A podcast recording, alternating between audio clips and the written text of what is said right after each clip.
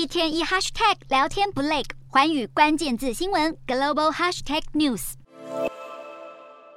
美国国会众议院议长佩洛西的丈夫保罗日前在旧金山家中遭到歹徒闯入袭击，震惊全美社会。然而，刚买下推特的马斯克却以事件转贴连结来蹭热度，引发热议。三十号，马斯克回复美国前国务卿希拉蕊关于袭击事件的推特发文，暗示案情可能不单纯，甚至附上了圣塔蒙尼加观察报的文章连结，宣称保罗曾喝醉与一名男性性工作者发生冲突，但是文章毫无根据。更引发当局紧急出面澄清，表示不认为保罗与攻击他的嫌犯原本认识。而二零一六年美国总统大选时，圣塔蒙尼加观察报还曾报道称希拉蕊过世，派替身与川普竞选的假新闻。而马斯克随便乱引用消息招来抨击，不过他不久之后就默默删文。因此引发质疑，是在为自己的大胆言论试水温。马斯克成为推特新老板没几天，已经争议不断。交易一完成，他马上开除了执行长阿戈瓦等四位高层主管，更传出他要求裁员五成。纽约时报更爆料，他下令在十一月一号，推特配发股票给员工之前，在全公司进行裁员，以避免股票被计入被开除员工的薪酬。不过马斯克加以否认。此外，三十号马斯克也表示将会调整用户的验证流程，引发联想是为了力推 Twitter Blue 的订阅服务。目前。月费约一百六十一块台币，